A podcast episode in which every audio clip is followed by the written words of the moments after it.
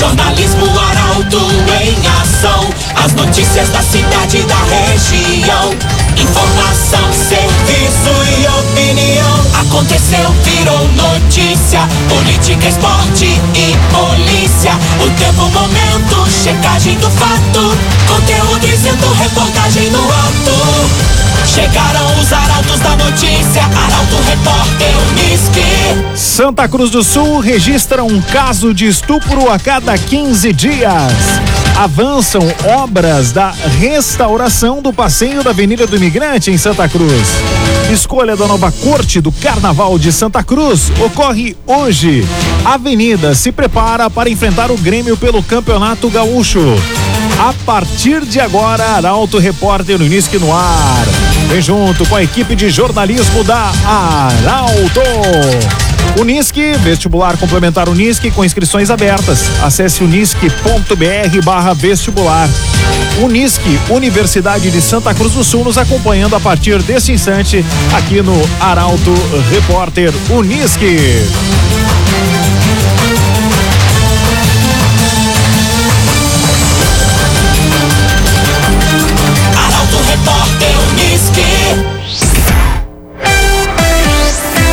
Para o meio-dia.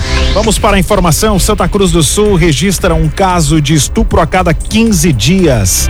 Os dados fazem parte de um relatório da Secretaria de Segurança Pública. Quem traz a informação é o jornalista Eduardo Vachbols. Santa Cruz registrou no ano passado um caso de estupro a cada 15 dias. O balanço foi feito com dados disponibilizados pela Secretaria da Segurança Pública do Rio Grande do Sul dos delitos relacionados à Lei Maria da Penha. Ao longo dos 12 meses de 2022, foram 24 crimes sexuais na terra da Oktoberfest. O levantamento também compara os índices de outros municípios da região. Isolado, o número de estupros em Santa Cruz é o maior, mas levando em conta a quantidade de habitantes, Vera Cruz lidera de forma negativa a lista. A capital das Gincanas contabiliza nove ocorrências, com destaque para o primeiro semestre, que teve seis fatos. Em 2022, Santa Cruz teve 24 estupros. Venâncio Aires aparece em segundo, com 14. Vera Cruz é o terceiro e tem nove. Rio Pardo fecha a lista com oito. O agenciador. Venda seu carro sem perder dinheiro e não corra riscos. Faça uma cotação online agora mesmo no 51 99702 0677.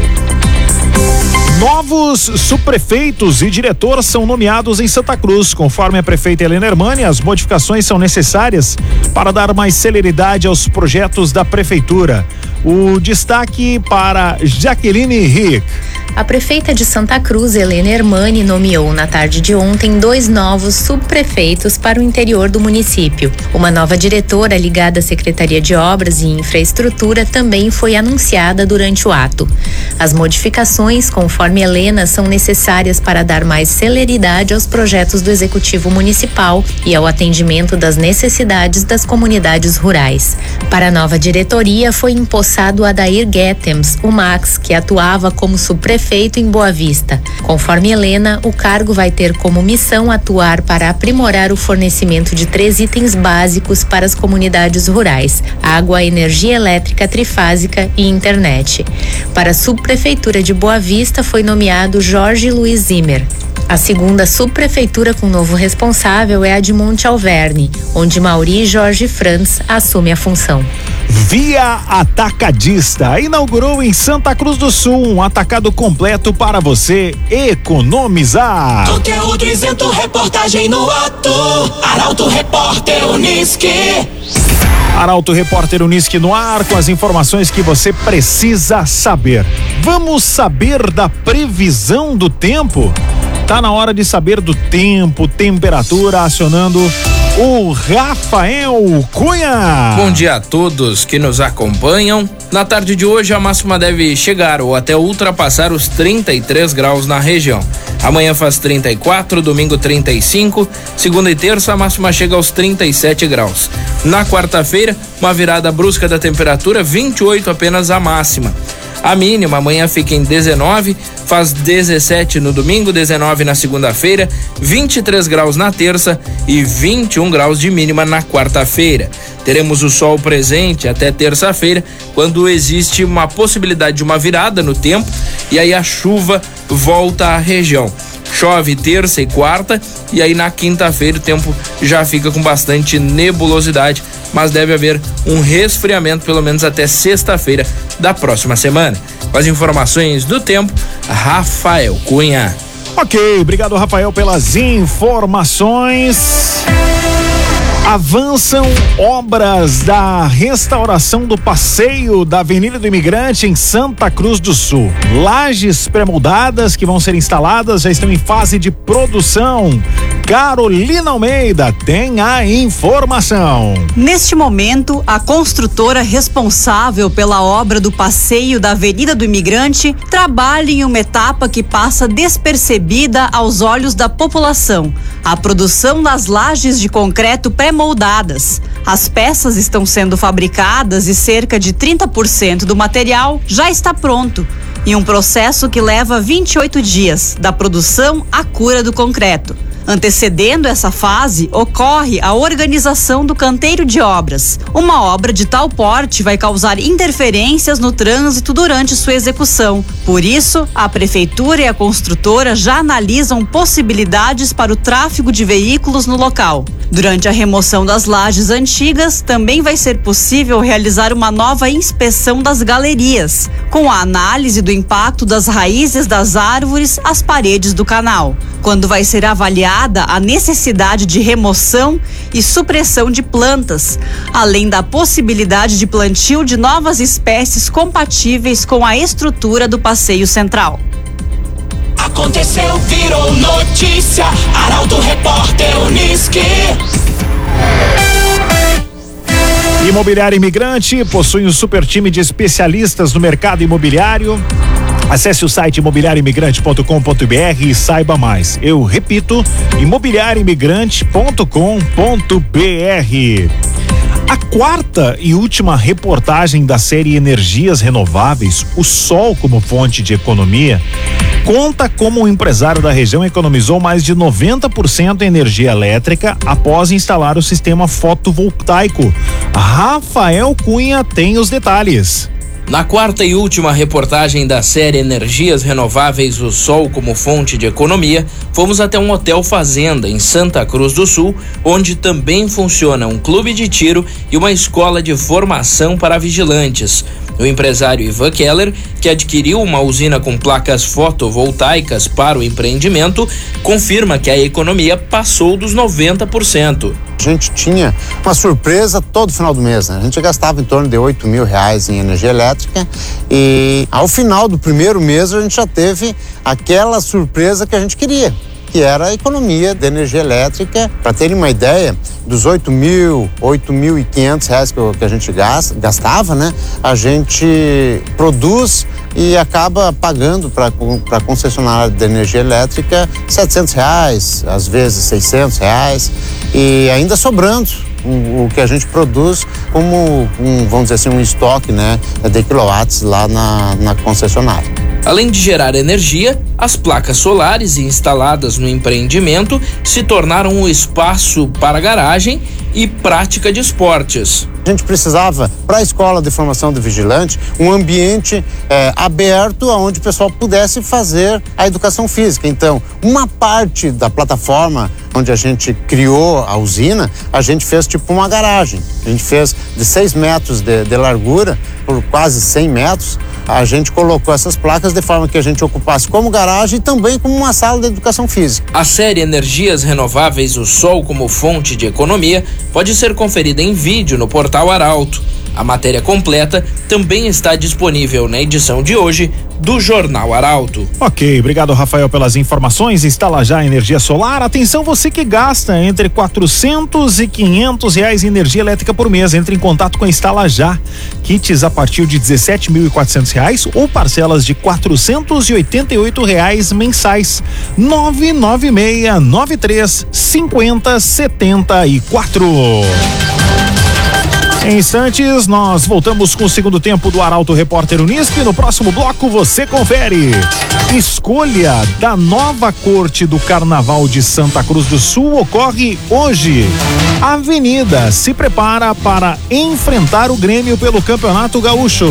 Ao intervalo, para voltar já.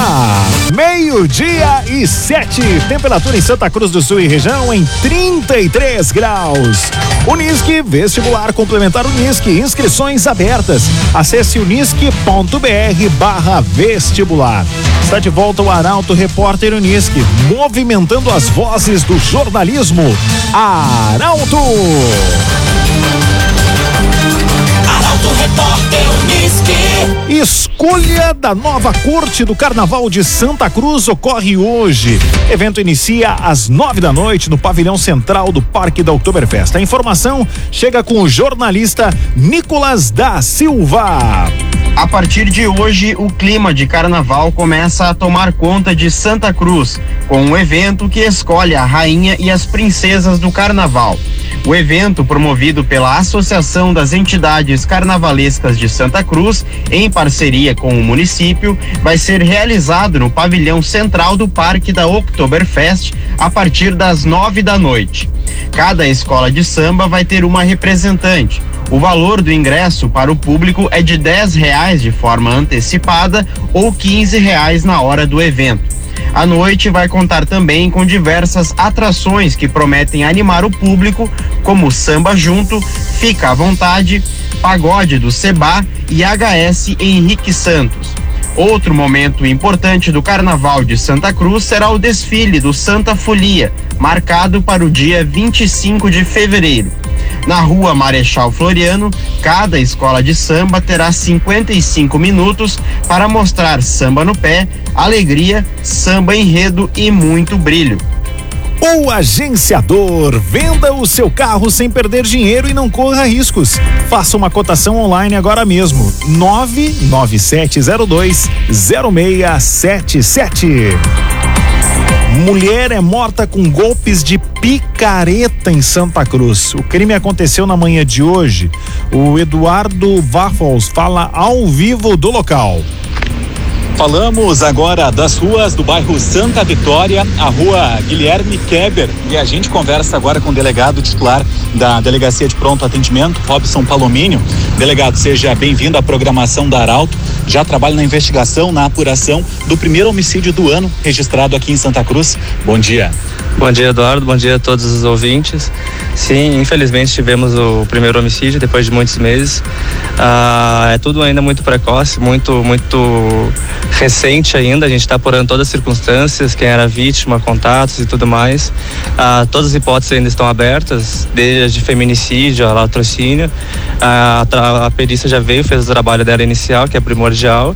A gente já conversou com algumas pessoas e vai continuar. Eh, depois mandar o caso para alguma das distritais aqui e para continuar dando, dando continuidade. O que a gente tem até o momento é que se trata de uma vítima adulta do sexo feminino com alguns familiares envolvidos no, no, tráfico de drogas, mas ainda não temos mais informações sobre o caso. Está certo. Delegado, bom trabalho, uma boa sexta. Tá bom, obrigado e boa sexta a todos. Aconteceu em um mercado aqui do bairro Santa Vitória esse crime. A dona do estabelecimento foi morta com golpes de picareta na região da nuca e também da cabeça. A polícia já apurou que um consumidor teria entrado aqui no local, no estabelecimento, por volta das 9 e 20 da manhã. Teria encontrado já essa mulher caída, ferida, e teria buscado ajuda em uma vizinha. Foi acionada a ambulância e o óbito foi constatado. A perícia, como o delegado destacou, já esteve aqui no local, o corpo já foi retirado e agora a polícia trabalha na apuração do caso, buscando depoimentos, possíveis imagens que possam auxiliar para entender como esse crime aconteceu. Mas chama atenção a arma utilizada, uma espécie de picareta, golpes que atingiram a região do ombro e da cabeça dessa mulher. Nós trazemos atualizações desse caso ao longo da programação da Arauto 95,7 FM e também em portalarauto.com.br. Aconteceu, virou notícia. Arauto Repórter Uniski. Meio-dia e 11 minutos. Vamos falar agora de esportes aqui no programa.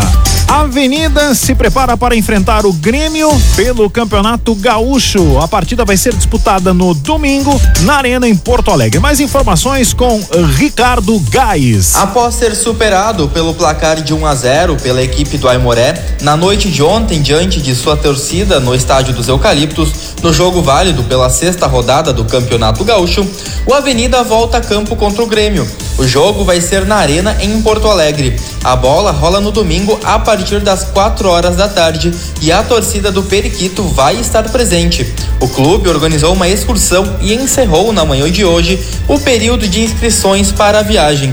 A atual derrota deixa o Periquito na quinta colocação com oito pontos. Caso conquistasse o triunfo, o clube poderia ultrapassar a pontuação de três times no G4 e chegar à segunda colocação ficando atrás somente do Grêmio, que segue com 100% de aproveitamento.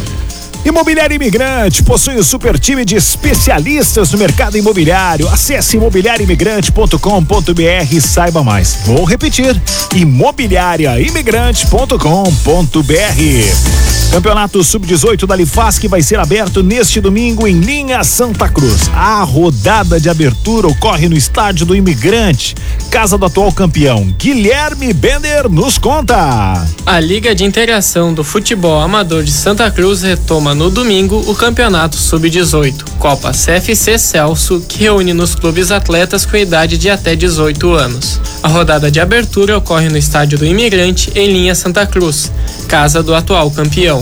A primeira rodada vai ser disputada entre Aliança e Rio Pardinho, às duas da tarde, enquanto às quatro horas ocorre o confronto entre Linha Santa Cruz e Juventude. Entre uma partida e outra vai ser realizada a solenidade de abertura, com a presença de autoridades e desportistas. Participam da competição João Alves, Linha Santa Cruz, Aliança, Juventude de Cerro Alegre, Rio Pardinho, Pinheiral, Guarani e São José de Monte Alverne. A competição que está na sua 12ª edição tem o Linha Santa Cruz como maior campeão, com cinco conquistas. Via Atacadista inaugurou em Santa Cruz um atacado completo para você economizar. Conheça Via Atacadista. Grêmio quase deixa escapar o empate e Avenida perde a chance de garantir a permanência na elite. No fim de semana, o Inter busca vitória contra o Brasil de Pelotas e o Grêmio recebe o Avenida na Arena. São os temas do comentário esportivo, sempre com muita competência e credibilidade do Luciano Almeida. Amigos ouvintes da Rádio Arauto FM, boa tarde. O Grêmio foi ontem a Caxias do Sul enfrentar o Juventude e fez um primeiro tempo de encher os olhos. Marcando no campo do adversário, tendo movimentação e tentando ficar mais com a bola, abriu 3 a 0 e praticamente não permitiu chegadas mais contundentes do adversário. Bitelo foi o grande nome dessa primeira etapa. Voltou para o segundo tempo, no entanto, relaxado, acomodado, modificado e espaçado. O meio-campo nem conseguiu ter a bola, nem conseguiu marcar.